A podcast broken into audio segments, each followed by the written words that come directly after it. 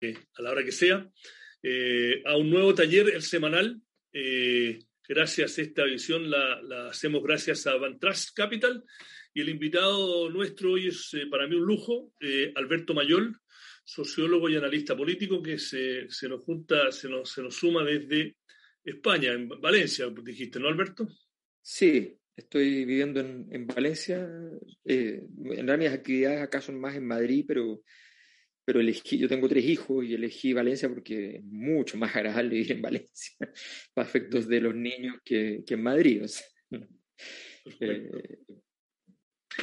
bueno, eh, hay, algunos hay nombres nuevos que les voy a contar un poco cómo funciona esto.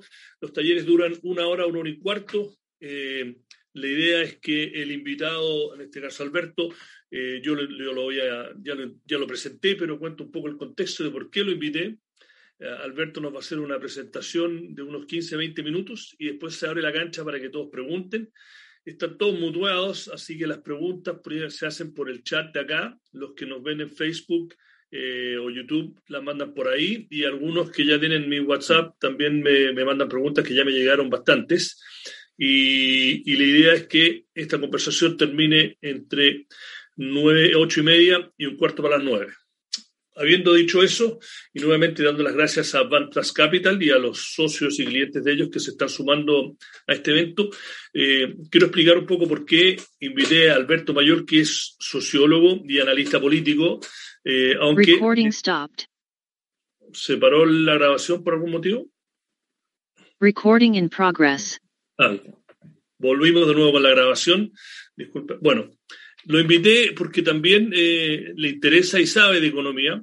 Eh, muchas veces no estamos de acuerdo, pero yo lo invité porque cuando yo volví a Chile, que fue el 2000, finales de 2011, 2012, y, conocí a Mirko Macari, yo fui a mi primer ICARI de mi vida, como un extranjero en mi patria, y vi una presentación que hizo Alberto, explicando, eh, como, si me acuerdo bien, eh, como que los mismos números y datos que habían usado en ese otro presentador que mostraba el lado A de Chile y, que, y usando casi las mismas cifras y datos, mostrando las cosas que no, que no iban tan bien.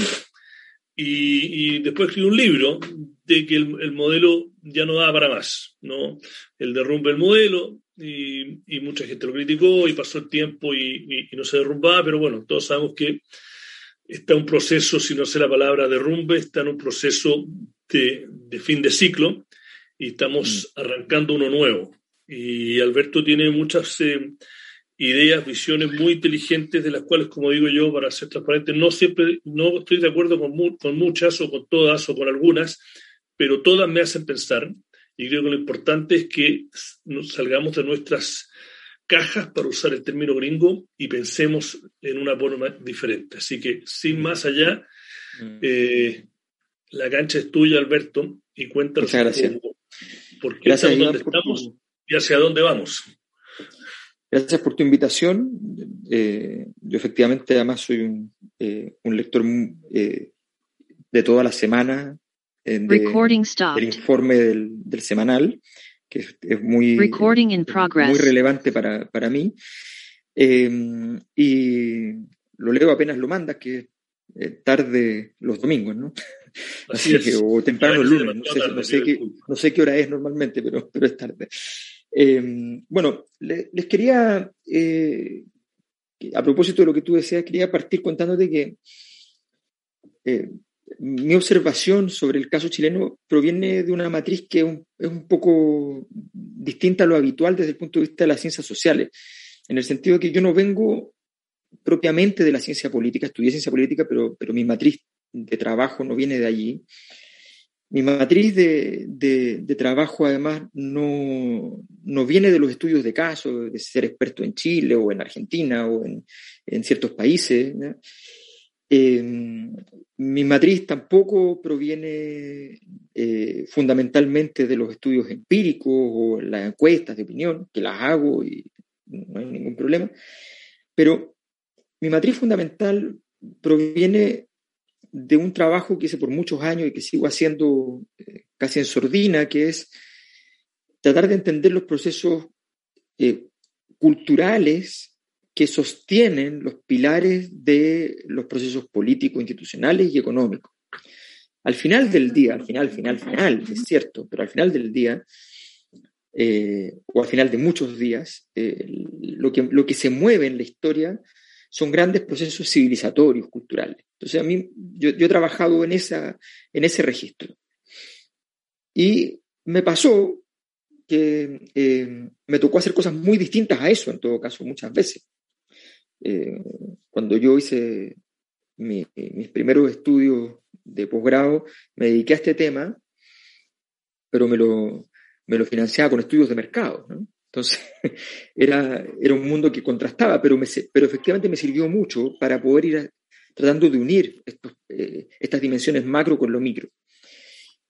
Y cuento esto por qué, porque cuando viene, cuando llego a la conclusión que se traduce en, en, el, en la conferencia que tuviste en ENADE, eh, y lo que expuse en el derrumbe del modelo, cuando llego a esa conclusión, mira lo que voy a decir, eh, yo me negaba en lo personal a estar de acuerdo con esa conclusión.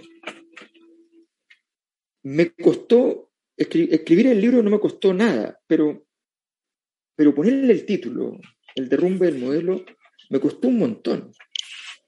Porque yo decía, representa exactamente lo que estoy diciendo, pero yo no me sentía eh, personalmente eh, cómodo porque efectivamente era una tesis muy osada, muy disonante, y que me costaba creer que lo que había hecho teórica y metodológicamente me condujera a esa conclusión.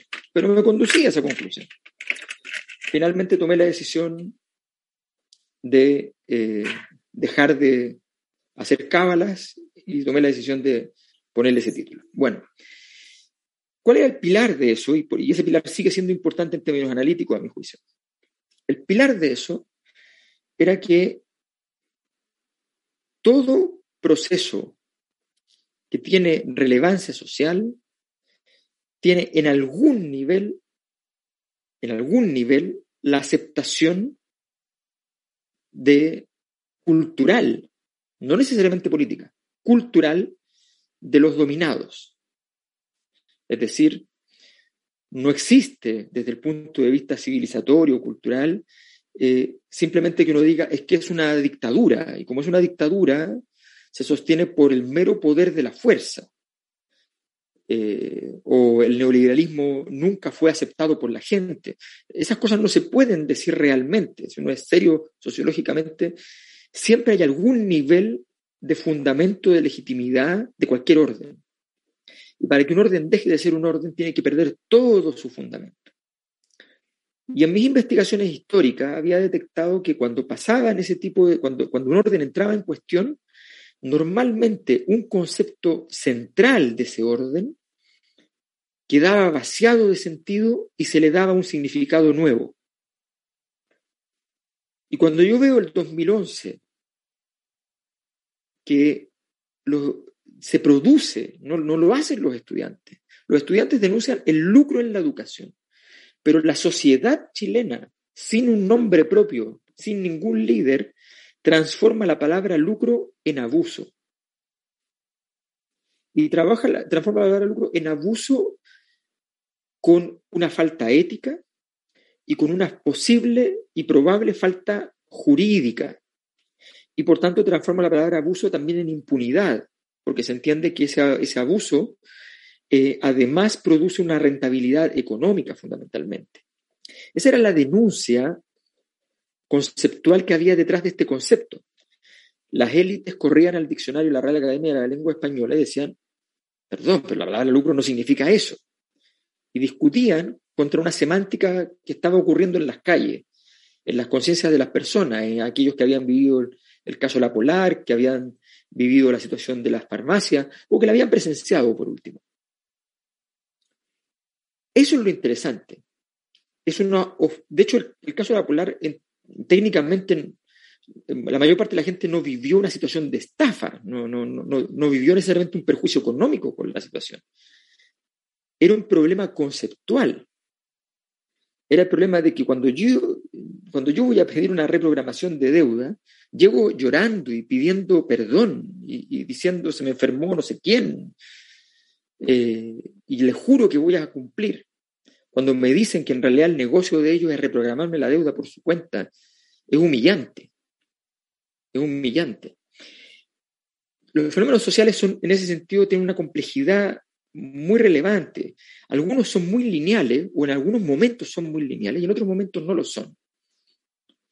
Yo no puedo acusar a la concertación de haber mantenido el, modelo neoliberal eh, por completo, porque cualquier acusación al respecto se basa en una cosa que es bastante lógica, y es que cuando ellos toman eh, el modelo, el modelo producía 5, 6, 7 puntos de crecimiento al año.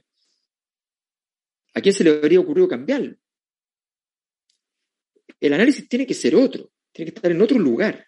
Entonces, en ese esfuerzo es que he desplegado este análisis de lo que yo denomino el ciclo de crisis. El ciclo de crisis es el momento desde que la, la transición política o la élite de la transición política las instituciones de esa élite y el modelo económico asociado a esa élite eh, entran en un cuestionamiento efectivo, efectivo, efectivo significa positivo, o sea, real, existente, visible, pero además efectivo en términos de eficaz. Y eso es el 2011. Y la clave del proceso sigue siendo 2011, no 2019 porque 2019 no tiene la capacidad de elegir un presidente y 2011 sí. Porque el proceso político nace allí, el proceso que estamos viviendo. Les quiero mostrar eh, básicamente un par de cosas, que son un par de gráficos. Eh, no voy a entrar en muchos detalles de la metodología porque me, tomaría mucho tiempo, pero yo llevo muchos años tratando de entender esto que llamamos malestar social y es un bicho muy extraño. Eh, y, la verdad es que he tratado de inventar mecanismos, procedimientos, metodologías para medirlo y, algunas de esas metodologías han resultado ser bien interesantísimas en términos de... A la gente de Van Trust, por ejemplo, se las he mostrado porque habían cosas que comprometían comportamientos de bolsa, de valores, en fin. Es, es una cosa bien interesante. Lo que hemos vivido es fundamentalmente un ciclo de crisis organizado que tiene eh, elementos globales. Hay cuatro grandes ciclos de protesta a nivel mundial desde la Segunda Guerra Mundial. El 68, el 89, el 2011 y el 2019. Ustedes ven rápidamente que entre el 68 y el 89 hay más de 20 años y entre el 89 y el 2011 hay más de 20 años. Pero entre el 2011 y el 2019 hay solo 8 años. Algo pasó. En 2011 y 2019, el país que en ambas ocasiones duró más tiempo la protesta, más gente proporcionalmente a la población fue a la calle, más gente fue a la calle, no solo proporcionalmente, en términos absolutos, fue Chile. En un ciclo de protesta global, Chile ha sido el país más intenso. Sus instituciones han logrado resistir sin que caigan gobiernos, por ejemplo penitas, pero lo han logrado. Pero esas instituciones ya que ya están, es un fusible bastante quemado. Voy a mostrar entonces lo que, lo que tengo para ustedes y que, insisto, eh, pretende, pretende ser bastante, bastante breve, perdón, digo que al ponerlo aquí, eh, aquí está, eh, porque me parece que es parte de, de un ejercicio que, puede resultarles de, interés. Este ciclo de crisis, en algún momento yo quise medirlo como con un sismógrafo, ¿no? O sea, de medir la energía. Yo trabajo mucho el concepto en sociología de energía. Los sociólogos nos ponemos de acuerdo muy bien en lo que llamamos la estructura. Cuando uno dice, ah, caractericemos el escenario, estamos más o menos de acuerdo quiénes son los actores, cómo es el escenario, cómo se mueve. Y cuando decimos, ya, pero ¿qué tan relevante esto que pasó? Ahí nos dividimos. Entonces, uno dice, no, no, esto no tiene ninguna importancia, otros dicen, esto es la revolución mundial, y, ahí queda la escoba, porque no tenemos, la sismología que tenemos es poco, está poco elaborada. Bueno, hace tiempo yo empecé a trabajar con un modelo de, análisis de Big Data de, prensa, pero procesada para análisis sociológico. Em, Entonces, por ejemplo, les muestro este, este gráfico que resume entre el 2010 y el 2016. No lo tengo de, ahí para adelante porque, para ser honesto, se me acabó la plata en ese momento para seguir haciéndolo y no pude conseguirla. Eh, después fui candidato y me costó más todavía conseguir plata, así que eh, se me hizo mucho más difícil. Si ustedes se fijan, eh, en resumen, aquí hay cuatro palabritas y su intensidad en la prensa chilena, que son crisis, reforma, modelo y marcha o protesta. Si ustedes ven aquí, empieza a subir más tempranito el concepto de marcha o protesta y le empieza a seguir el concepto de crisis. Poco tiempo después, el gobierno, en ese momento de Sebastián Piñera, 2011, empieza a hablar de reforma. Eh, y eh, empieza a crecer el análisis, la presencia de un concepto más teórico que el concepto de modelo, de modelo económico fundamentalmente se, se utilizaba. ¿no? Eh, esos son, así empiezan a crecer. Cuando empiezan a bajar las protestas, empiezan a bajar también el concepto de crisis y el gobierno de entonces empieza a retirar el análisis de reforma y dice, mire, olvidémonos un poco de esto. En su momento, en 2011, había dicho incluso, eh, nacionalicemos las deudas del CAE. Después, eh, llevémoslo todo al Banco del Estado. Nunca ocurrió finalmente eso. Eh, bueno, después vuelve a subir. Y después viene un momento muy importante que es el aterrizaje en Chile, fines de marzo del 2013, de Michelle Bachelet para ser candidata presidencial con un proyecto de grandes reformas y con la incorporación de los líderes del movimiento estudiantil a su gobierno de alguna manera. Y eso significa una discusión sobre la reforma que se desancla, si ustedes ven, deja de correlacionar la reforma con la crisis y la crisis empieza a estar plana.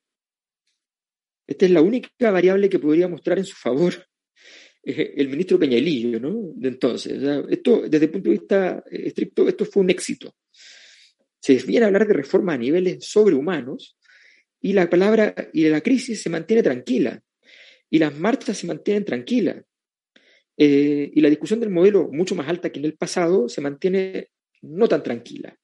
O sea, sigue creciendo.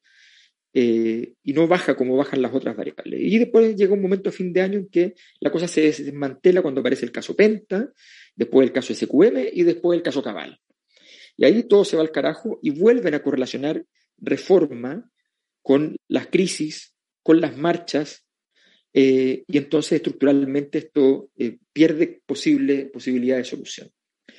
Lo interesante de esto es que yo empecé a ver cómo se relacionaba esto con variables que fueran distintas a las que se veían en la prensa, para que no fuera una entelequia.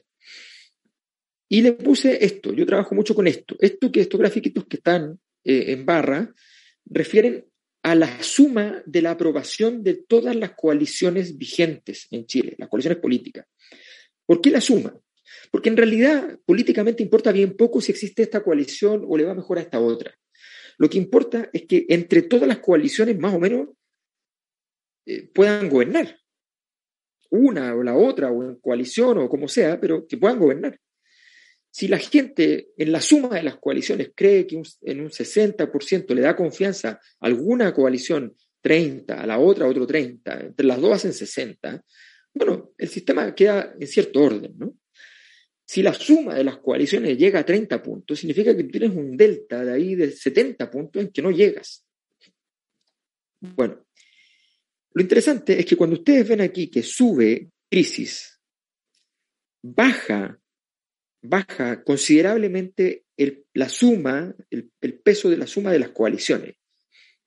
40%. Cuando mejora de nuevo el concepto de reforma y cuando se desancla de crisis, vuelve a subir el peso de las coaliciones, como la aprobación de ellas, y luego, cuando viene la crisis, vuelve la crisis, entonces baja, baja, baja, a un nivel inferior al de antes, aunque esta crisis era menor que la del 2011, ya la confianza en las coaliciones era menor. Quiero decir que esto, este Big Data correlaciona con muchos elementos. No voy a entrar en detalle porque son largos y, complejos, pero les quiero contar que, por ejemplo, esto me permitió analizar las evasiones.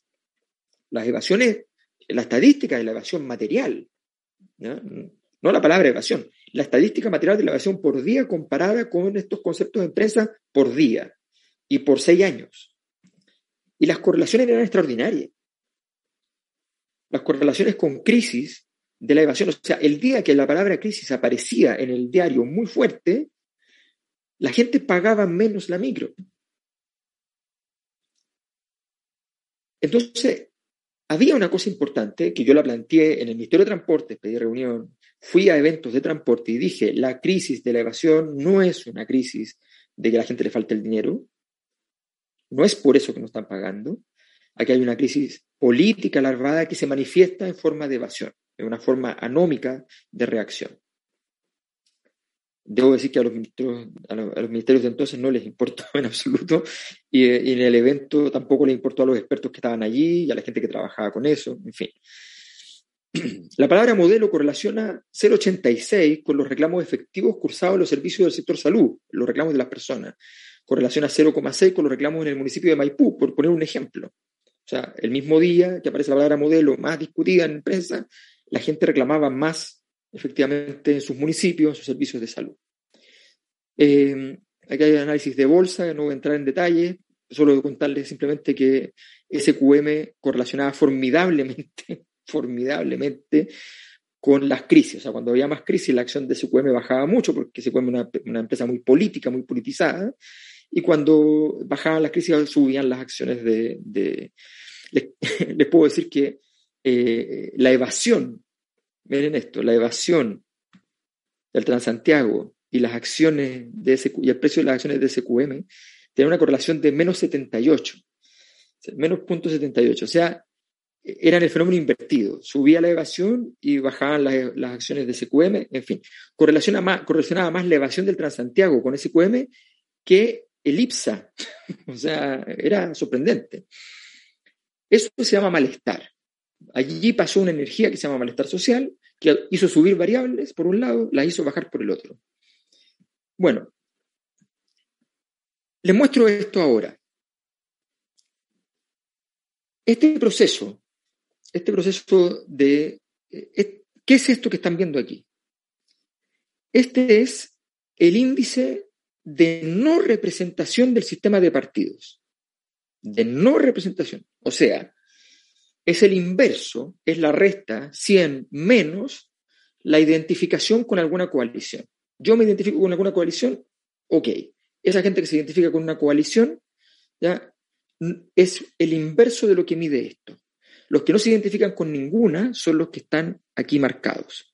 O sea, por ejemplo, aquí, en junio del año 2007, ¿ya? el 51-52% de la, de la población no se identificaba con ninguna coalición. Ese era el estándar. Y esas personas entonces están marcando, a mi juicio, de acuerdo a lo que este indicador normalmente a mí me ha servido para utilizar, están marcando cuál es la capacidad de juego del sistema. Con ese nivel, en general, es relativamente administrable, relativamente administrable. Hacia abajo significa que el, sistema político está siendo más exitoso en administrar. O sea, hacia abajo significa que la representación aumenta. Y hacia arriba aumenta la crisis. Cuando llega 2016, eh, cuando llega 2016, 2017, los niveles de, de crisis de representación son muy elevados. El sistema de no está dando respuesta a los problemas planteados en la crisis del 2011. El 2017 nace el Frente Amplio e inmediatamente eso pega un cañonazo hacia abajo y abre una puerta de solución. Como desgraciadamente ocurre en Chile, de que no tenemos un sistema de medición establecido, sino que dependemos de empresas privadas para estas mediciones, se dejó de medir esto entre septiembre del 2017 y diciembre del 2019 en cualquiera de las encuestas habituales de entonces, CEP, ADIMARC, eh, en fin.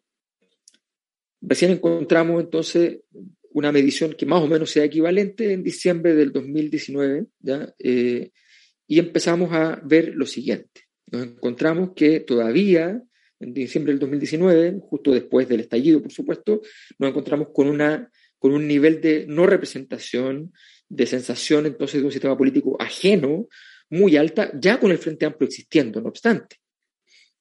Y eso sigue, sigue, sigue, sigue hasta que llegamos a la, a la elección. Eh, al proceso electoral propiamente tal, al proceso, al proceso electoral que tiene que ver con el plebiscito de entrada, que tiene que ver luego con la elección de constituyente y con la elección presidencial. Y en ese momento empieza, la, caja del sistema político empieza a alimentarse, ¿ah? se empieza a alimentar, se empieza a alimentar, se empieza a alimentar. y vean esto, en 2021 eh, se empieza a alimentar mucho. Finales del año 2021, con la, con la primera vuelta eh, y luego la segunda vuelta, se alimenta muchísimo, llegando a puntos no vistos desde el 2009.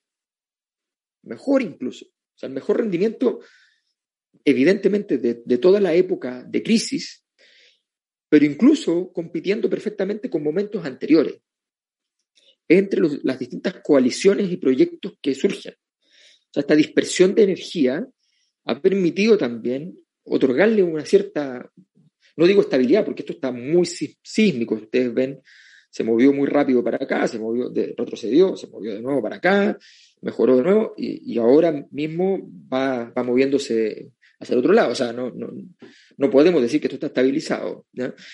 Pero ¿qué quiero decir con esto? Quiero decir, Estamos viviendo en, un proceso en el cual la legitimidad de nuestro orden eh, está exigiendo entonces la generación de un, nuevo acuerdo político. Un nuevo acuerdo político significa una nueva élite. ¿ah?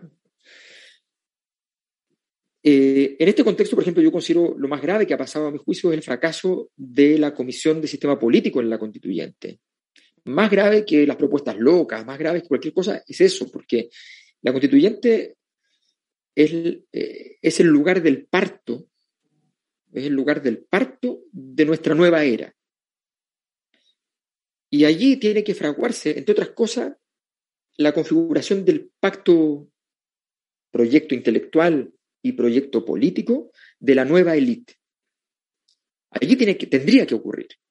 Y cuando vemos que la comisión que más falla, que no logra configurarse, es justo la comisión que tiene que ver con cómo yo transformo el proceso social en representable, que es la comisión de sistema político, que en realidad debería llamarse de régimen político en sentido estricto, esa comisión, entonces, al fallar ella, significa que no han logrado hacer el punto uno.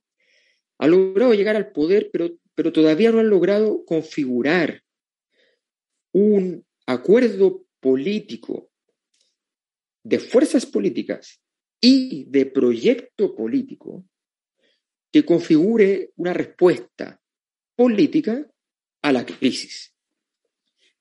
Nosotros estamos viviendo una época que tenemos que tener una respuesta política.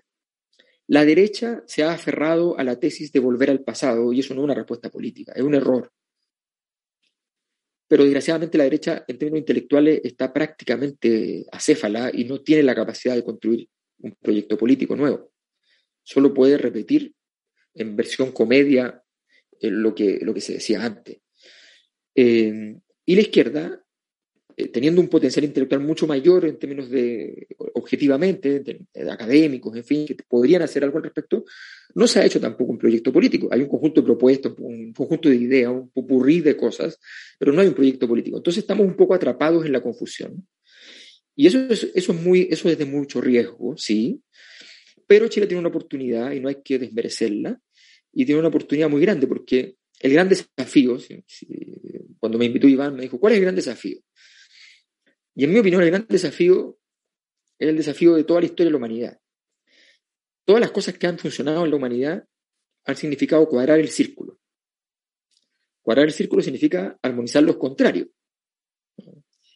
Eh, la música que nosotros escuchamos es la síntesis entre la música armónica y la música melódica, que son diferentes, eh, y se juntan en, una, en, una, en, una misma, en un mismo ensamblaje.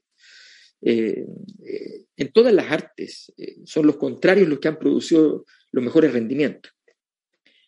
En todas las ciencias han sido los contrarios los que han producido. La ciencia nuestra está basada en la síntesis entre el racionalismo, que odiaba la empiria, y el empirismo, que odiaba el racionalismo. Siempre es así. Para decirlo de alguna manera, si Chile quiere realmente dar un salto al desarrollo, tenía que pasar por esta noche oscura, ¿no? por esta dificultad donde otorgarle sentido a los 30 años al mismo tiempo que encontrarle la razón a los impugnadores.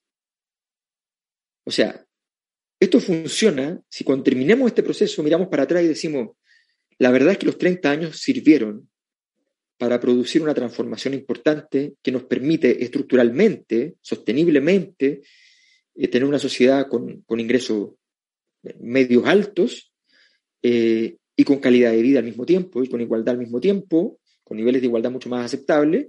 Eh, si eso ocurre, evidentemente habrá valido la pena y se habrá cuadrado el círculo porque no nos va a importar si los 30 años eran buenos, malos, más o menos, porque todo tuvo sentido. Si no tiene sentido, efectivamente vamos a estar en problemas, eh, porque ahí el malestar social no se va a detener, porque nosotros estamos jugando en el límite del malestar social, ya lo vimos en 2019, eh, y el, malestar social es fundamentalmente pérdida de sentido, eso es lo que estalla, por eso estalla así, sin líderes, sin nada, sin orgánica, eh, y eso es lo que tenemos que entonces ser capaces de remediar. Iván. Alberto, nos volaste la cabeza, gracias.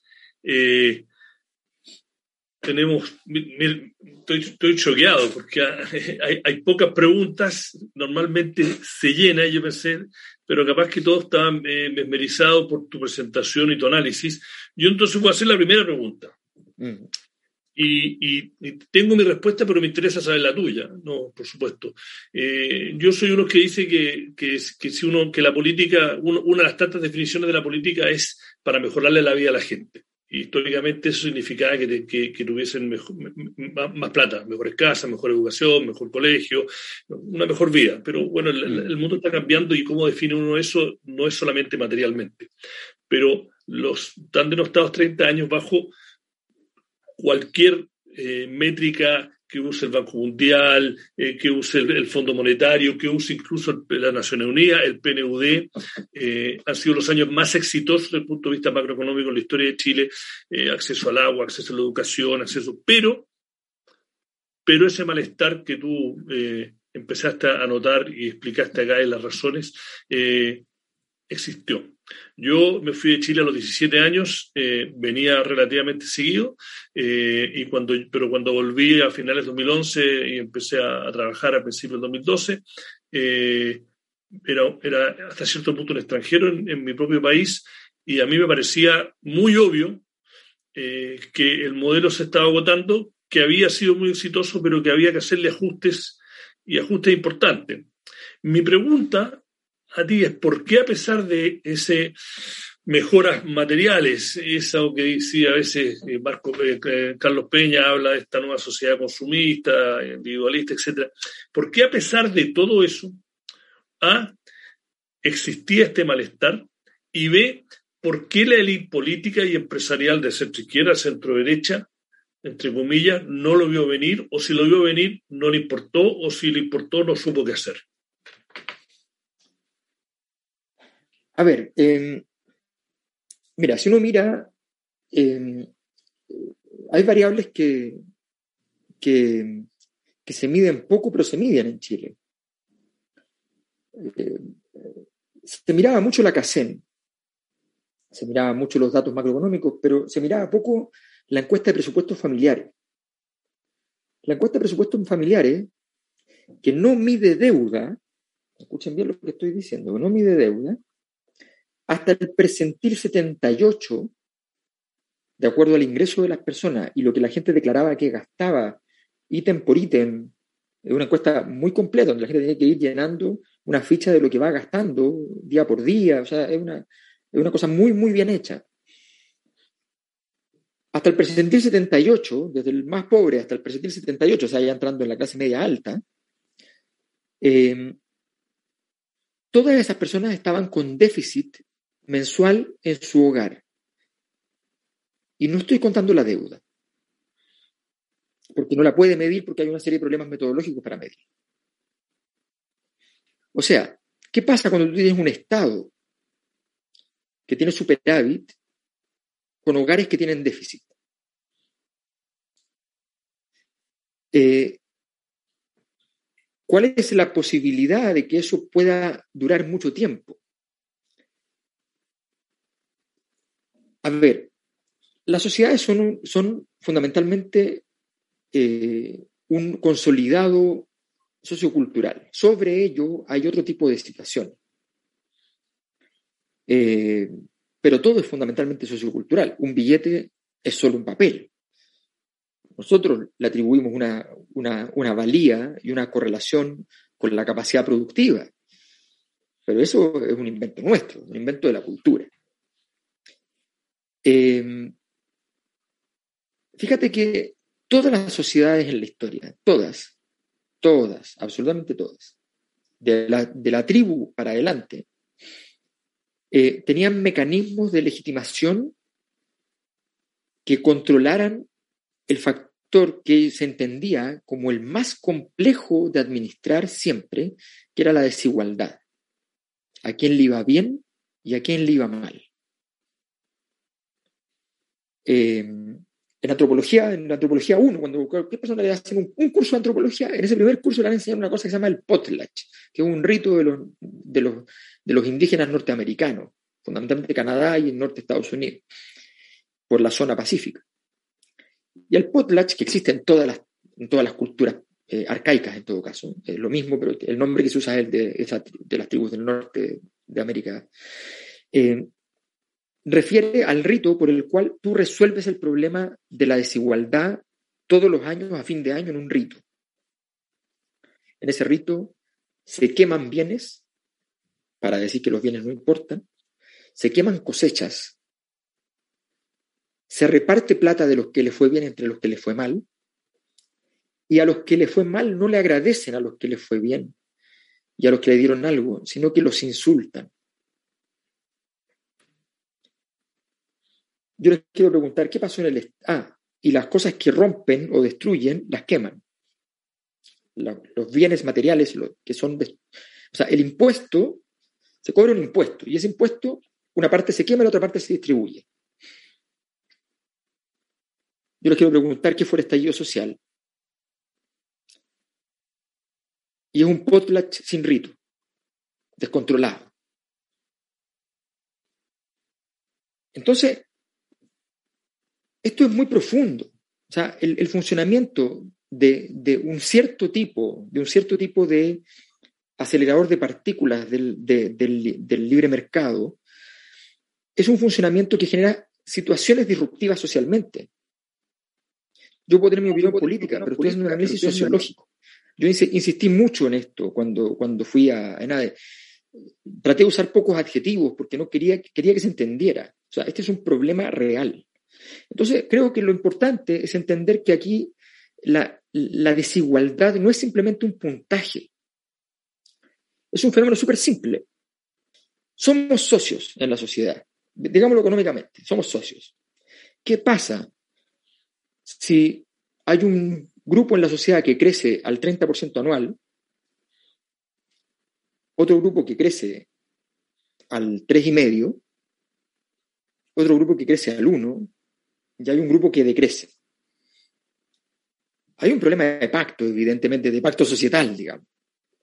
Entonces, eso es lo importante. Lo importante es que la, sensación de que, de que, se note eh, esta, eh, este triunfo, este triunfo de la sociedad chilena, este acceso. Es cierto que hubo muchos mecanismos de acceso, pero esos mecanismos de acceso estaban basados en deuda y la experiencia de la deuda fue una experiencia terrible. Yo, como les decía, trabajé mucho en el sector privado haciendo estudios para grandes empresas eh, y la verdad es que el, fenómeno de la deuda es un fenómeno interesantísimo y de una complejidad enorme. No, no es tan simple como que la gente está agobiada, es una cosa mucho más compleja. Trabajé, fui jefe de investigación del Banco del Estado.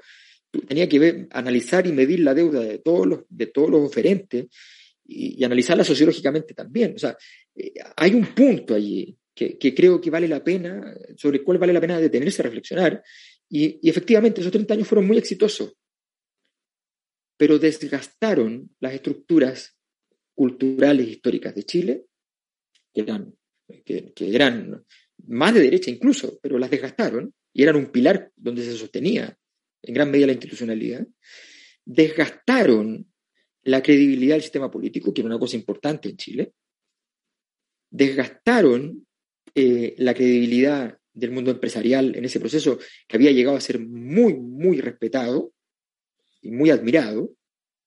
yo tenía entrevistados gente normal, muy pobre, que decía, el año 2006, 2007, yo me siento Sebastián Piñera.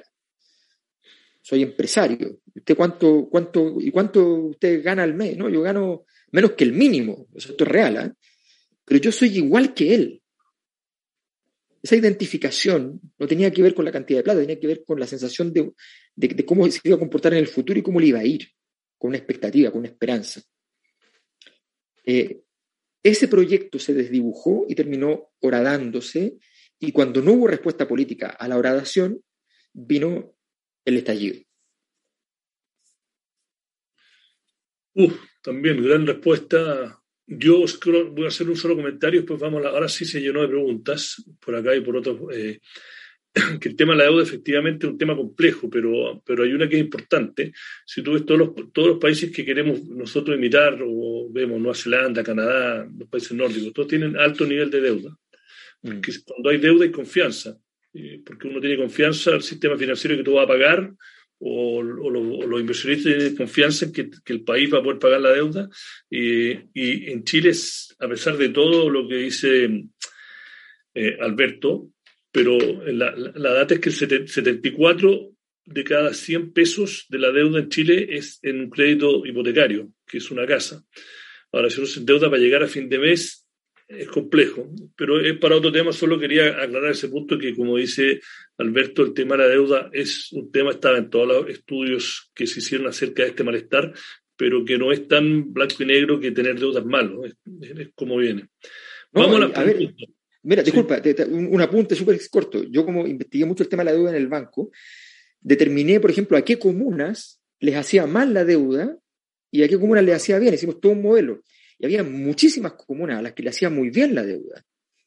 Por de pronto, aquellas comunas más pobres, aquellas comunas más rurales, o sea, aquellas comunas más periféricas, eran comunas a las cuales la deuda les mejoraba un montón la calidad de vida y generaba desarrollo. O sea, efectivamente, no, no es mecánico lo que es interesante es justamente entender esos procesos también.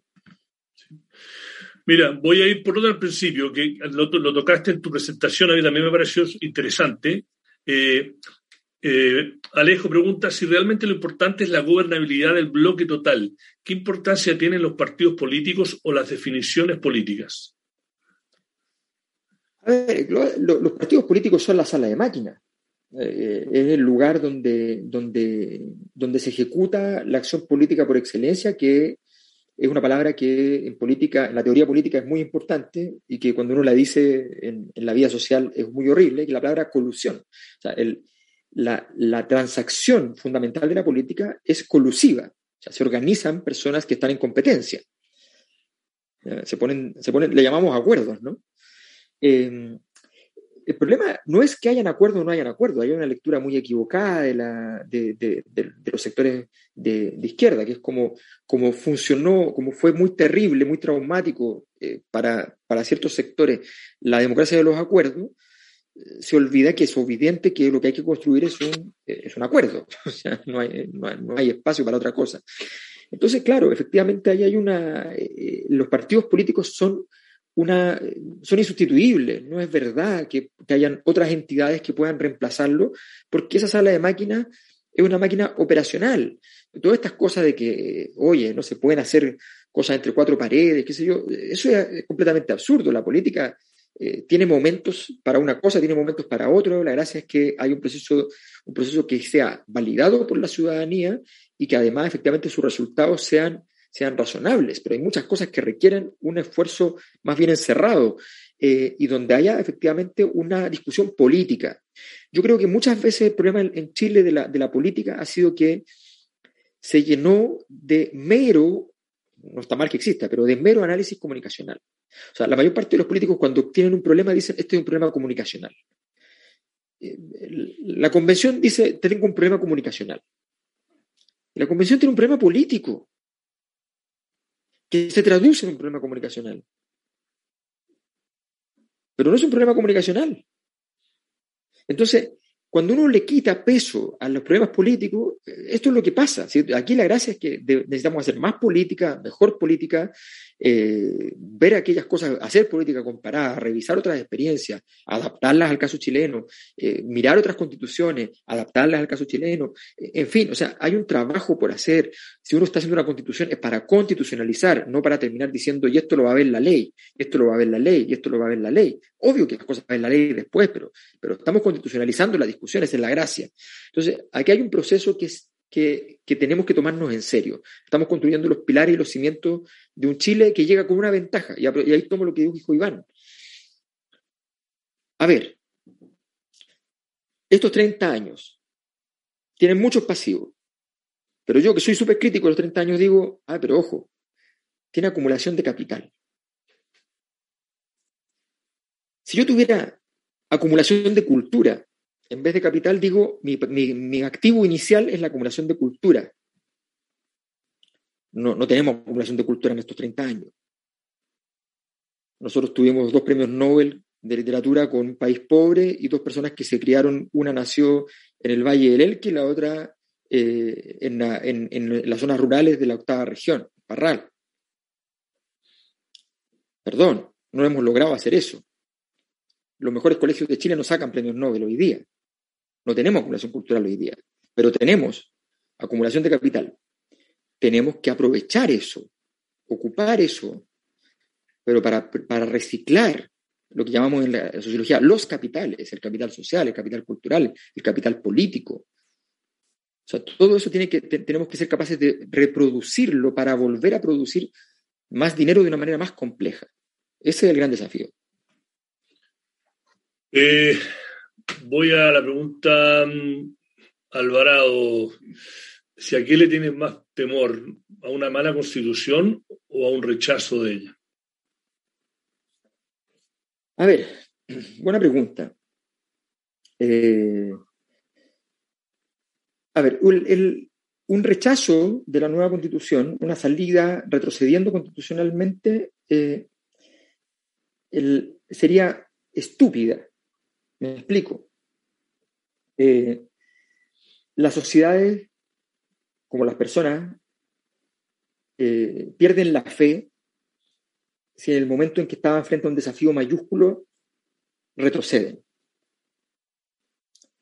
Eh, en resumen, yo lo puedo contar personalmente. O sea, yo, yo lo pasé muy mal mis últimos años que trabajé en la Universidad de Chile, porque eh, tuve una situación de maltrato laboral escandaloso, mis colegas no me querían nada, qué sé yo, me querían fuera. Entonces me, bajaron el sueldo hasta niveles insospechados. Y, en fin, bueno, fue muy duro. Y en un momento yo estuve a punto de irme y de pronto dije, si me voy ahora, estoy muerto, porque me estoy yendo en un momento en que estoy deprimido, me siento mal, estoy perdido. Me voy y ratifico mi derrota. No tuve la valentía de enfrentar esto. Y me quedé. Me quedé endeudándome porque no tenía con qué pagar nada, pero me quedé. Felizmente no tenía hijo en ese momento ni nada. Me quedé y me fui cuando ya, mm, después del 2012, me fui, cuando ya había logrado, en el fondo, eh, hacer una obra dentro de la sociología que fuese, que fuese relevante. Me fui tranquilo, dije, ok, me fui, pero no me derrotaron. Si Chile retrocede, ya, no, no vuelve al pasado, eh, no vuelve a donde fue feliz. Significa que Chile vuelve derrotada. Es una nación derrotada. Entonces, eso es terrible. Una mala constitución es también un escenario terrible. Depende de lo mala, por supuesto. Depende de cuán mala. El papá de Gabriel Boric contestó un tuit de otra persona que no era para él, cuando decían, por dos o tres cosas que yo no esté de acuerdo, no voy a rechazar la constitución, decía alguien. Y él le contesta, el papá de Gabriel Boric, recién electo presidente, ya electo presidente, contesta, depende de cuáles son esas dos tres cosas. bueno, es razonable, o sea, evidentemente hay una, hay una situación que requiere un análisis mucho más... Eh, a mí me parece que nosotros tenemos la obligación de lograr llegar a una constitución que sea constituyente, que marque una ruta de trabajo para el futuro de Chile, que no sea una declaración pública. Eh, tu pregunta es muy difícil. Las dos cosas son terribles. Yo diría que devolverse es pavoroso, pero una mala constitución es terrible. Ok, eh, Ariel te pregunta, en un mundo chileno en que la derecha ve con mucho temor al nuevo tipo de gobierno que se eligió, ¿qué perspectiva de éxito le ve usted a este planteamiento político que encabeza Boric? Eh, a ver, eh, hay hartas premisas que son difíciles de establecer para poder contestar eso. ¿Tiene la derecha la capacidad hoy día de, eh, enredarle mucho el gobierno a Boric? Bueno, tiene muchos votos en el Congreso, tiene muchas variables duras, efectivamente. Pero cuando Gabriel Boric eh, mete en agenda ciertas cosas, eh, no va a tener mucho espacio esa derecha, porque no tiene respuesta política, no tiene un proyecto que decir. Esta es una derecha que se acostumbró a decir lo siguiente tú le decías, la derecha le decía, usted que es de izquierda, ¿qué proyecto es el suyo? ¿Es Venezuela? ¿Es Cuba? ¿Es qué? Y la gente de izquierda quedaba ahí tratando de barruntar una respuesta. Y cuando la gente de izquierda le contestaba, le decía, pero dígame usted cuál es su modelo, y la gente de derecha te, abría la puerta o la ventana y te decía, ese que está ahí, ese me gusta, así como está. Entonces era muy exitoso eso, porque tú mostrabas la realidad, y la realidad te permitía respirar. Bueno, hoy día no es así. Hoy día no puedes mostrar la realidad, tienes que tener un proyecto. Entonces, no es fácil para la derecha decir que no a todas las cosas. Eh, y su pulsión es decirle que no a todo. O sea, si la derecha fuera inteligente, por decirlo así, la prueba en medio segundo el nuevo sueldo mínimo a Boric y le pone problemas después voy a decirlo así, la primera encuesta de la Fundación Futuro de Sebastián Piñera sobre el gobierno de Michelle Bachelet decía que Bachelet marcaba, la, hizo marcar más que las otras encuestas. El gobierno salió a felicitarse a sí mismo por el resultado de la encuesta de la Fundación Futuro. Y listo, ya la encuesta existía. Eh, o sea, aquí hay, aquí hay un, gran, un, gran dilema. Eh, que le vaya mal a Boric, este es un momento muy malo para que un gobierno le vaya mal. O sea, para Chile es muy malo. Eh, necesitamos que esto sea construcción de cimientos.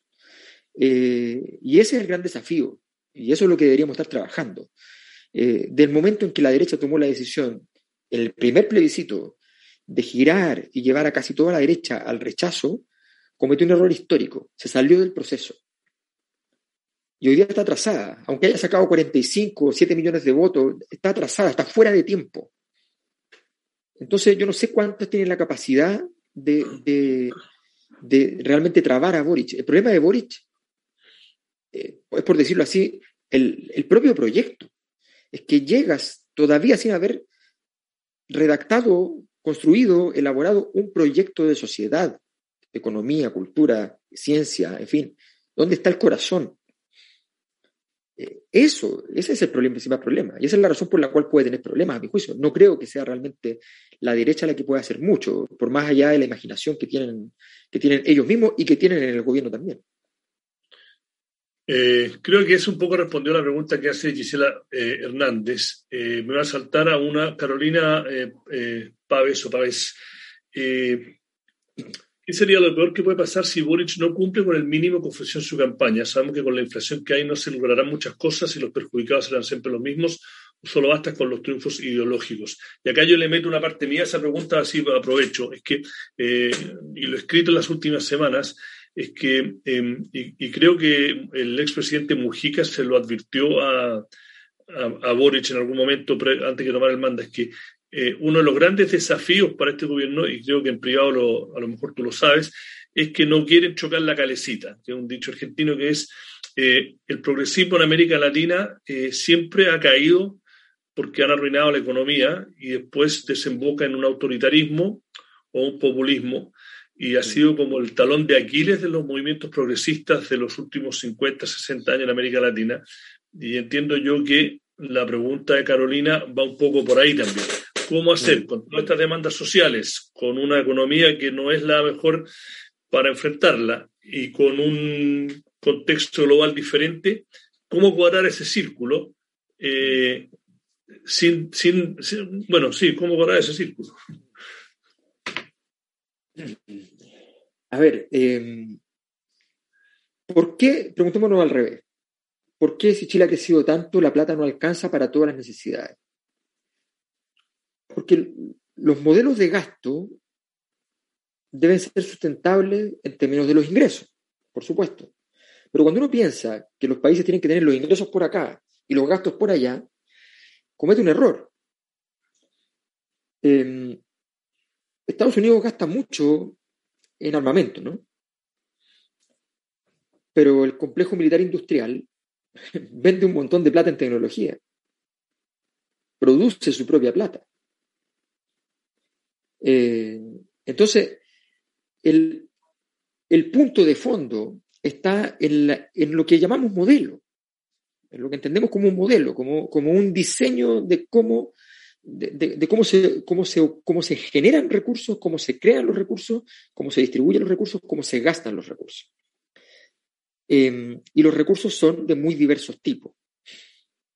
Eh, yo tengo la impresión de que, el, de que efectivamente eh, Mujica es un gran ejemplo en ese sentido. Efectivamente, eh, él entendió que había que gozar de cierto pragmatismo. ¿Cuál es el riesgo de Gabriel Boric? Eh, el, riesgo de Gabriel Boric es en lo que él es excelente. Me explico. Hay dos grandes errores que puede cometer un político. Olvidarse de lo que hace bien y hacer otra cosa, o enamorarse de lo que hace bien y solo hacer eso. Gabriel Boric es una, un animal del ritual, del ritual político. No necesita hacer rituales políticos como aguas institucionales. Lo hace como una estrella de rock, se para adelante y ya está. Ocurre. Es magia, es fantástico. Que lo disfrute y que lo use.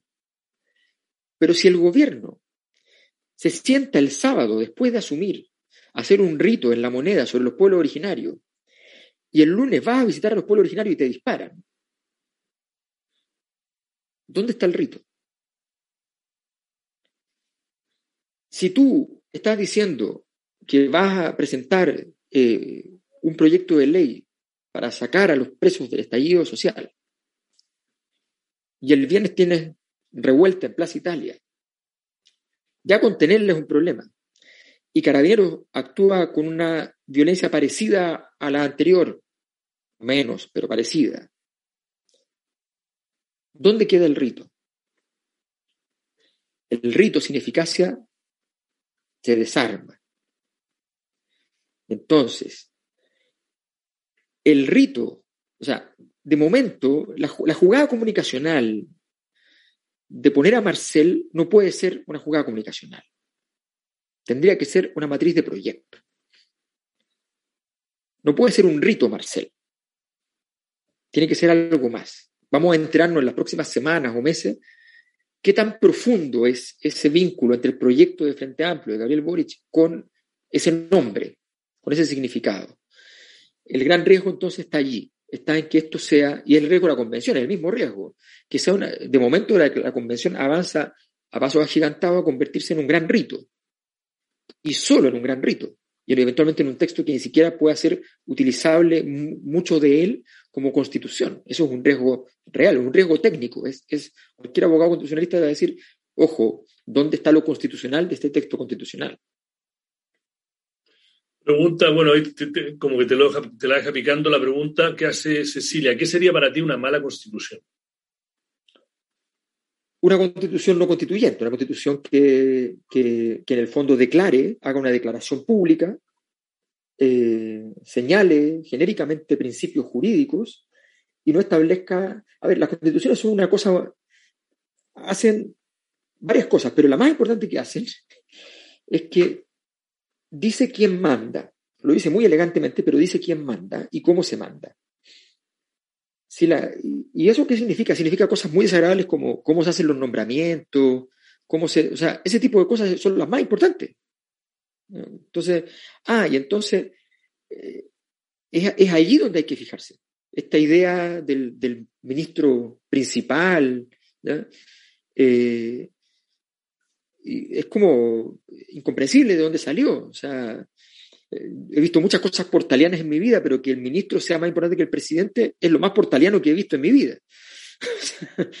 Porque es la historia de Portales. O sea, entonces, eh, entonces es como incomprensible, porque ¿por qué habría de ocurrir que nosotros que estamos en un momento de ilegitimidad política tan grande, inventemos un régimen en el cual resulta que cuando le pasamos la pelota a un presidente, el presidente se la pasa a otra persona que nomina después y no sabemos de dónde salió? Y esa persona elige los, eh, lleva para adelante el proyecto político. Es rarísimo. Entonces, el problema es el, carácter constituyente de la Constitución. Para mí ese, es el gran, el, gran, el gran factor que la va a hacer relevante e interesante o, no relevante. Obviamente, si constitucionaliza cosas que, que, me parece que son gravísimas y terribles, bueno, también un problema, pero de verdad lo primero es que sea constituyente. Eh, Raúl Candia pregunta, tú siempre hablas de una eventual reacción conservadora que impide el proceso de transformación. ¿Cuál sería el principal factor que podría incidir en ello? A ver, siendo bien sociólogo y no, no haciendo en absoluto, dejando la política en un 0%, diría lo siguiente. ¿Cuál es el problema de una reacción conservadora? Que los pilares conceptuales del conservadurismo político en Chile están perdidos. ¿Quién los destruyó? El proyecto de eso que llamamos en la izquierda neoliberalismo, que en la derecha se suele conocer como cultura del emprendimiento, en fin, me da lo mismo. La nueva forma de hacer derecha en Chile desde los años 80 en adelante carcomió, desgastó los cimientos de la derecha oligárquica del siglo XIX, hacendal, eh, que viene del campo y que se transformó en la ciudad, eh, en fin. Eh, si uno lo quiere representar en una figura, Agustín Edwards, él personalmente, promueve un modelo económico que perjudicaba a su propia familia en términos históricos. Eh, Agustín Edwards sale por el modelo económico que él promueve, hay que decirle chapó porque él estaba pensando ideológicamente, políticamente y no pensando en su propia conveniencia. Él sale de estar entre los más ricos de Chile gracias, gracias al modelo económico que él promueve. Porque ese nuevo modelo económico orada por completo las estructuras fundamentales del pasado y sobre todo las estructuras culturales del pasado. Y esa cultura nueva es la que, eh, es la que va a horadar además las instituciones del pasado y por eso Chile entra en crisis institucional. Entonces, una reacción conservadora tiene muchos defectos para mí, políticamente hablando, pero sociológicamente tiene un gran defecto. No tiene de dónde pararse los cimientos sobre los cuales podría haberse parado fueron destruidos por su propia alianza, entre comillas, entre la derecha hacendal y la derecha empresarial. Esas dos derechas, la oligarquía y la burguesía, se juntaron en, la síntesis que se produjo en dictadura eh, y en la constitución del 80 hay una síntesis entre la, la, teoría religiosa de Guzmán, antimercado y libre mercado, hay una síntesis, esa síntesis eh, política, histórica, eh, horadó al conservadurismo y por tanto no tiene posibilidad de, existencia. Esa, de, lo que queda de esa síntesis, lo único que quedó de esa síntesis, lo único que quedó, es la industria del vino, que es ambas cosas. Eh, Pregunta, resumiendo para apurarnos porque nos queda poco tiempo, pero vamos a alargarnos un poquito porque muchas horas explotaron las preguntas y me parecen algunas son, son reinteresantes. Ricardo Saquel pregunta Alberto, para disminuir la, resumo. ¿Debería haber una política para reindustrializar el país eh, que genere mejores puestos de trabajo y por ende no que sea como una herramienta para disminuir la desigualdad? Eh, bueno, te la, dejo, yo tengo una respuesta. yo, creo en el, yo creo que el, que el primer, lo, más importante, o sea, ¿Qué es lo que uno dice cuando dice, ah, hay que aumentar el presupuesto de ciencia? Bueno, lo está diciendo, que está diciendo varias cosas distintas, hay que ser específico.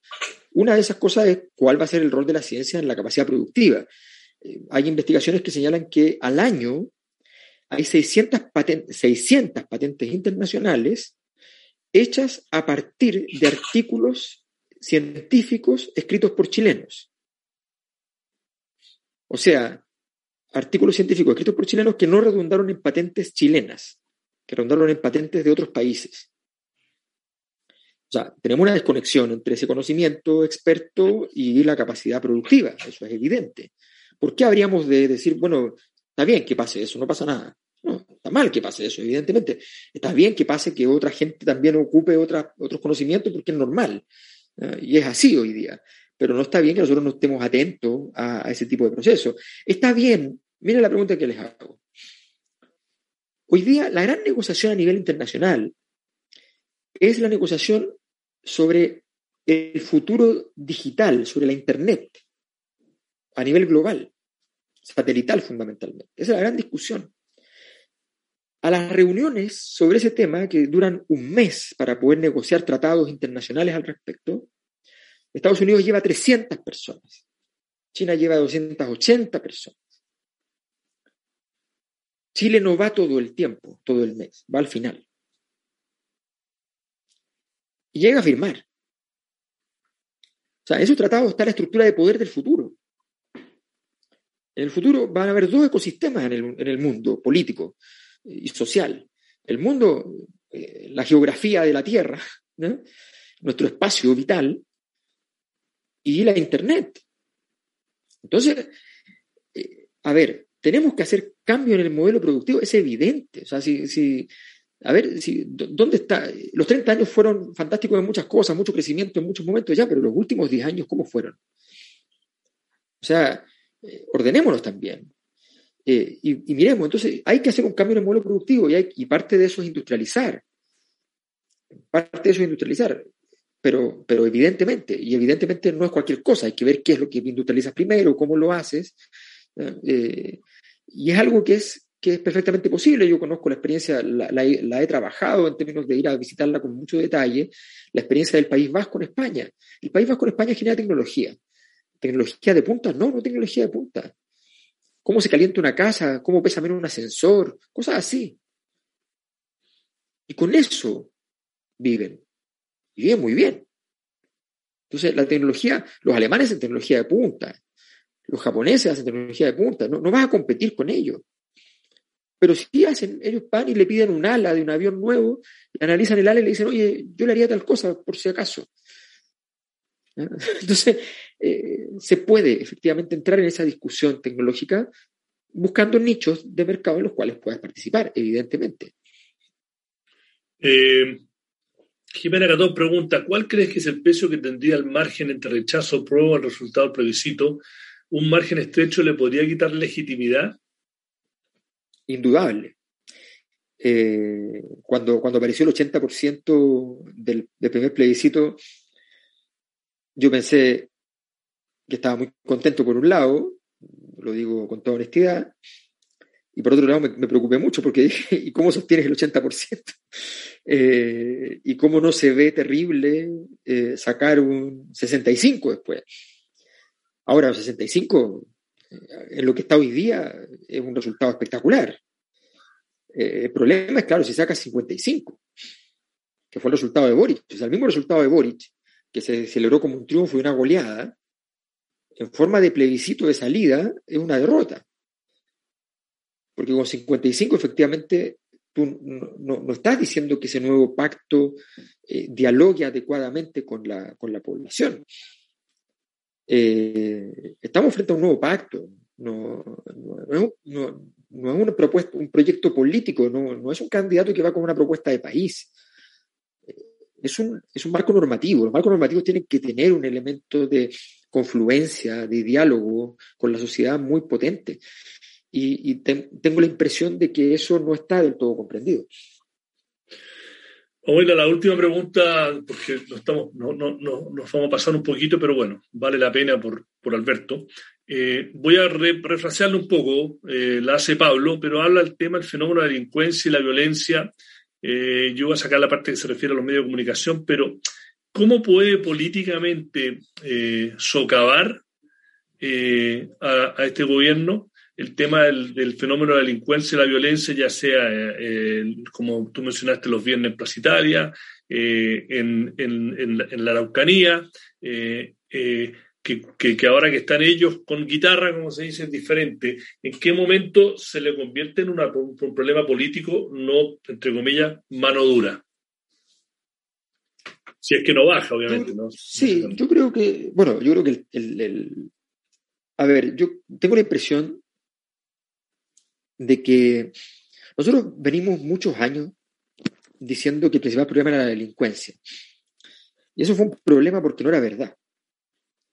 No era verdad. Chile, Chile, en todas las estadísticas internacionales, entre siete grupos de países que se clasifican respecto a niveles de seguridad, estaba en el segundo grupo más seguro.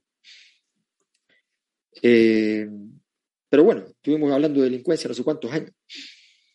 Eh, bueno, yo creo que el problema hoy día efectivamente es más complejo, pero el principal problema tiene que ver con dos cosas.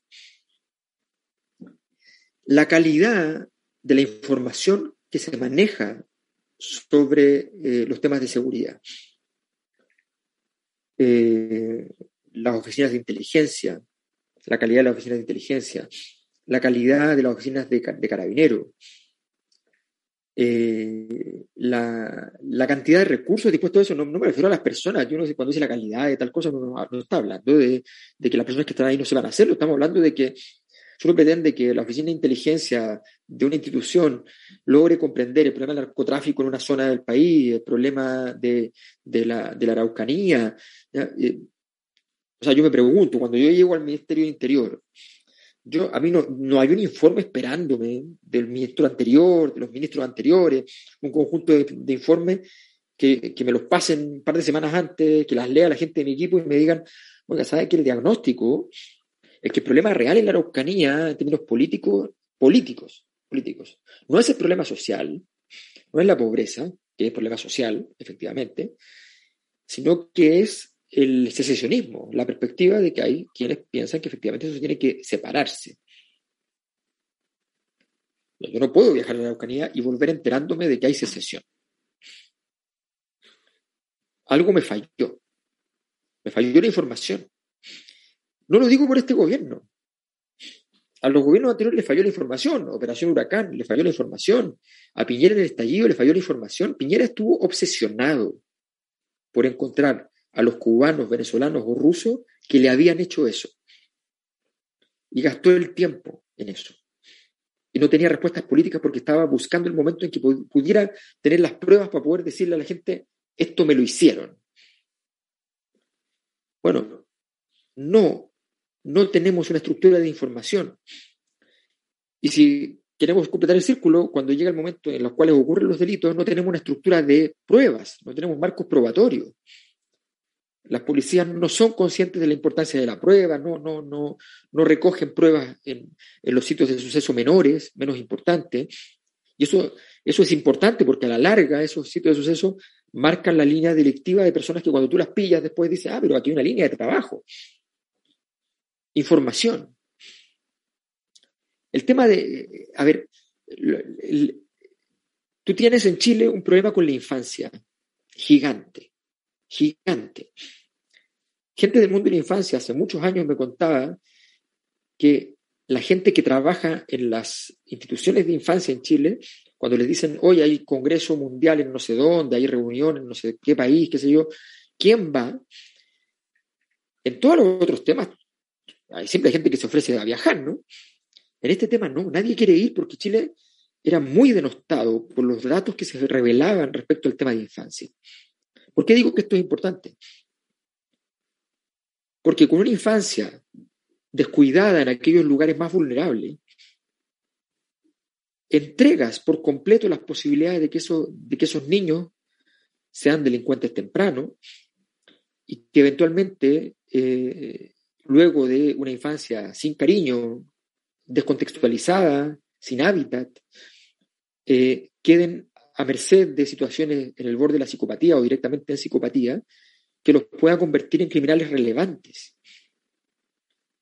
Eh, no hay una política de Estado al respecto, una política de Estado, no una política de carabineros. Esto es como los temas de salud, cuando tú tienes problemas de, obesidad, tú no, tienes que tener más clínicas, tienes que tener un sistema de salud. Tú tienes que tener un sistema de seguridad. Por, ponerle un ejemplo, hay países que han definido que, que quieren que toda la población ojalá pase, aunque sea un año por la universidad. Y no les importa cuánto valga eso. La razón por la que piensan eso es porque, entre otras cosas que son muchas, eso reduce los índices de delincuencia. Una persona que pasó un año por la universidad tiene menos probabilidad de delinquir. Son eventos de probabilidad. Entonces, eso, eso es central. yo, por ejemplo, aquí en España hay, muchas políticas públicas que son muy exitosas. Una de las que me, me parecen más exitosas, sorprendentemente exitosas a mi juicio, y me ha tocado vivirla, experimentarla. Yo viví aquí hace, hace varios años atrás y ahora estoy viviendo de nuevo. Y, y la verdad es que cuando un barrio empieza a deteriorarse, antes de que esté deteriorado, oficialmente deteriorado, hay una intervención urbana. Se hace un rediseño de la, de la, plaza principal que está cerca del barrio, se mete plata pública, hay infraestructura pública nueva, eh, se instala un paradero de taxis que no había, eh, en fin. Se se modifica la estructura del barrio. Y los barrios cambian extraordinariamente. Yo cuando llegué a vivir a Madrid en 2005, la primera calle donde viví se llamaba Fuen, se llama Fuencarral en Madrid. Esa calle era fotocopias pobres, peluquerías pobres y delincuencia. Hoy día hay tiendas de elite ahí. Es un paseo peatonal maravilloso y hay desde proyectos de restaurantes así como alternativos y súper interesantes eh, bares súper interesantes, tiendas, tiendas carísimas, totalmente reconvertido. De todo, no digo que hay tiendas carísimas solamente, hay tiendas carísimas, tiendas normales, con onda, gente que vive, gente viejitos, jóvenes, de todo. Está reconfigurado el barrio. El lugar donde yo vivía en Madrid, años después, era un barrio, una plaza de yonkis, ¿no? de drogadictos. Eh, bueno, hace poco tiempo atrás tuve que tomar un taxi en Madrid, estaba de visita, tenía que tomar un taxi urgente, empiezo a buscar, a buscar un taxi, tomo un taxi, me subo y paso por ese lugar, por un lugar y digo, este, esta plaza no la, no la conocía yo. ¿Qué barrio es este? Y de repente me di cuenta, dando la vuelta a la manzana de la plaza, que era donde yo vivía. Estaba el edificio donde yo vivía ahí. No lo reconocí. Y había cambiado sorprendentemente el barrio. Esas políticas que intervienen esas son políticas de seguridad también. Entonces, esto es mucho más integral. Yo creo que el problema de la, de, la seguridad sí puede ser un dolor de cabeza, pero fundamentalmente porque al mismo tiempo que hacer cosas efectivas y efectistas también, o sea, está bien, que si son efectistas y son efectivas está perfecto, no hay ningún problema. Eh, esa señal política es muy importante. Hoy día hay un fenómeno que es el más importante, en el de de la inseguridad. Cuando yo era chico, en, dictadura no era verdad que había poca delincuencia. Yo soy de la cisterna y les puedo decir que no había poca delincuencia. No, es verdad eso. Em, y en, en, las poblaciones al lado de mi casa, eh, era muy normal que si un asaltante se daba cuenta que estaba asaltando un profesor de colegio, dijera, perdón, perdón, perdón, profesor, no, ¿cómo se le ocurre? No, váyase, tranquilo, o sea, no hay problema. A las educadoras de párvulos con su uniforme no las asaltaban. Ese delincuente no quería que su hijo fuese delincuente. Los problemas culturales son más importantes y más caros que los problemas económicos y políticos. Los delincuentes hoy día reivindican su cultura de delincuencia. Ese problema es más complicado, mucho más complicado. Y eso de intervención no es, no es plata ni es mano dura incluye plata y puede incluir mano dura, pero no es eso. Oye, tenemos que empezar a cerrar. Eh, la verdad que muchos temas, trato de abordarlos todos dentro de cierta gama, pero los talleres no son seminarios y la idea es que, ustedes sigan viniendo y, no digan que lateros estuvieron una hora y media hablando de cosas que me aburrieron. Yo creo que esto no fue el caso. Yo voy a hacer un comentario y ojalá que Alberto lo, comento, reaccione. Yo soy uno que dice que la, el, principal problema de, de Chile, y tú lo tocaste, eh, tácitamente. El principal problema de los estos 30 años no, no fue no necesariamente la desigualdad económica, porque eh, el mito de Chile no es ni el más desigual del mundo ni en los 10 más desigual del mundo, ni siquiera el más desigual de América Latina. Pero la desigualdad social en Chile, uno que vivió afuera, es tremenda. Y eso no se arregla con plata. Y el ejemplo que da Alberto, yo lo he conversado con gente de la, de, la elite. Y yo le he dicho, mira, en Nueva York o en España, si de repente un barrio de mierda, por hablar castellano, se convierte porque vienen arquitectos y vienen diseñadores y de repente lo que sería, por ejemplo, el, barrio Italia Santiago, que sí ha tenido un, pequeño boom, pero el equivalente eh, no se pone choro y, y, la fábrica, la gente entre comillas rica o de los decir se va a vivir ahí porque socialmente se convierte en algo y eso revitaliza y mezcla gente. En Chile no tenemos eso. Y lo mismo digo de, un, escenario que yo conozco más, que es, que es el mercado financiero. Creo que está cambiando, pero muy lentamente. Tú si vas a un banco de inversión como Goldman Sachs, que es probablemente el, más influyente del mundo, de Occidente, sin lugar a duda, y tú tienes una persona que fue a los mejores colegios de Boston y colegio privado y fue Harvard, y tú tienes otra persona de Alabama que a lo mejor es afroamericano o a lo mejor es un blanco que, que, que, que, habla mal y se viste mal, pero por inteligencia y beca llegó y también estudió en una buena universidad y esa persona, mujer o hombre, es seca como operador de mesa. Goldman Sachs ni pestañea en darle la pega a la persona a Alabama si esa persona es mejor, porque le va a hacer ganar plata y al gringo no le va a importar. En Chile, en los bancos de inversión, y cambia, creo que la llegada de los brasileños ha cambiado, ha hecho que cambie mucho. Eh, si una persona de provincia que no habla bien y no se viste igual de bien, no le van a dar la pega o le va a ser mucho más difícil. Y esa desigualdad es social. Y eso, lamentablemente, no se arregla con plata. Y, no sé cómo arregla, es cultural. Y es, un comentario medio pregunta y es lo último mm. porque en mi taller y se lo tiro a Alberto que Alberto reaccione. Mira, absoluta, absolutamente. O sea, absolutamente. la, desigualdad es un fenómeno eh, integral y,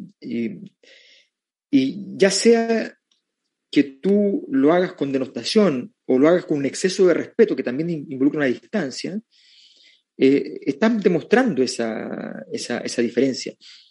Por ejemplo, esta fiebre que dio en los últimos años de, hacer escenas de lo eso que llamamos en Chile rotear, es probablemente el resultado de que cierto sector de la élite eh, siente que efectivamente eso se va a terminar por acabar, que eso le quedan los días contados y hay que hacer los últimos roteos antes de que se termine esta, este placer de, tratar a otro como un inferior. Em, aquí en la esquina de mi casa hay un café que, conducen, que ya somos amigos, nuestros hijos son amigos, son dos hondureños, una pareja hondureña. Y resulta que eh, ellos son amigos de nosotros y de toda la gente del, del, barrio. Y este es un barrio que hay muchas oficinas de grandes empresas, de grandes corporaciones, grandes abogados, médicos, en fin. Y son súper amigos. Hay un ex ministros acá y qué sé yo. Y, o sea, y son, y son muy cercanos y saben la vida de todo. Y, y, la relación es muy horizontal. Y tú estás tomando en la cafetería están en una mesa los maestros de la construcción, que es verdad, la mañana toman desayuno ahí los maestros de la construcción, al lado están los, unos abogados súper importantes discutiendo, al lado están los inmobiliarios negociando cifras siderales de inversiones inmobiliarias en el mismo café. O sea, efectivamente eso es así, y es un patrimonio que lo, lo significa la gente, o sea, en Barcelona te lo dice la gente de derecha, te dice, a mí me encanta, adentro, debajo de mi edificio, en el sótano hay una fábrica, y me encanta que haya una fábrica, que haya obreros abajo. O sea, es una cultura, efectivamente. Yo creo que los temas de, desigualdad son integrales y uno de los elementos son los elementos simbólicos. Y a nosotros eso nos ha pegado muy, muy fuerte. O sea, realmente eh, nuestra élite realmente no, no tiene conciencia de, de, lo que puede significar ese tipo de, de, escenario. Eh, creo que, que, vale la pena que le, pongamos, que le pongamos bastante más atención. Yo estoy muy, muy de acuerdo. Y, bueno, yo me acuerdo, mira, mira la imagen que se me vino a la cabeza. El chofer de la presidencia de la República de Estados Unidos en el gobierno de George Bush, hijo, era un gordo de 200 kilos. ¿Ya? Pero era un tipo, así que el típico tipo que el chileno diría, ah, es que ese ni se baña, porque esos tipos que se ven desasiados, como que aunque se bañen da lo mismo. ¿ya? En Chile jamás un presidente de la República tendría una persona con esa contextura, con esa falta de garbo de chofer de la presidencia. Diríamos, no, no, pero vamos, manden al, al, al, al, chofer un poquito más, ¿eh? más ordenadito, ¿no? más guapo, más presentable. Eso no pasa, efectivamente. Yo creo que es un aprendizaje eh, muy valioso que tenemos que ser, que ser capaces de, comprender. Yo creo que en todo caso, efectivamente, es algo que, vamos, a, vamos, a, vamos a comprender por las buenas o por las malas. no solo nacionalmente, internacionalmente, me refiero. Ya. Oye, este es por lejos el taller más largo. Eh, creo que valió la pena. Lo mantuvimos despierto porque eh, es tarde y Alberto, como dijo, tiene hijos y no son tan grandes. Así que le quiero dar muchas gracias a Alberto Mayor por haber participado. Yo siempre he sido una persona que me hace pensar y para mí esos son los valiosos. Alberto, muchas gracias. gracias a todo el resto de ustedes que estuvieron en, en, YouTube y que estuvieron acá directamente y los que lo van a ver en la grabación, esta comunidad del semanal, también les quiero dar muchas gracias. Le quiero dar muchas gracias a Vantas Capital eh, por, apoyar esto y será hasta la próxima. Eh, quedaron preguntas afuera, no sé, pero no podemos estar toda la noche, podríamos haber estado. Así que gracias a todos, gracias Alberto. Gracias. Bueno. Recording stopped.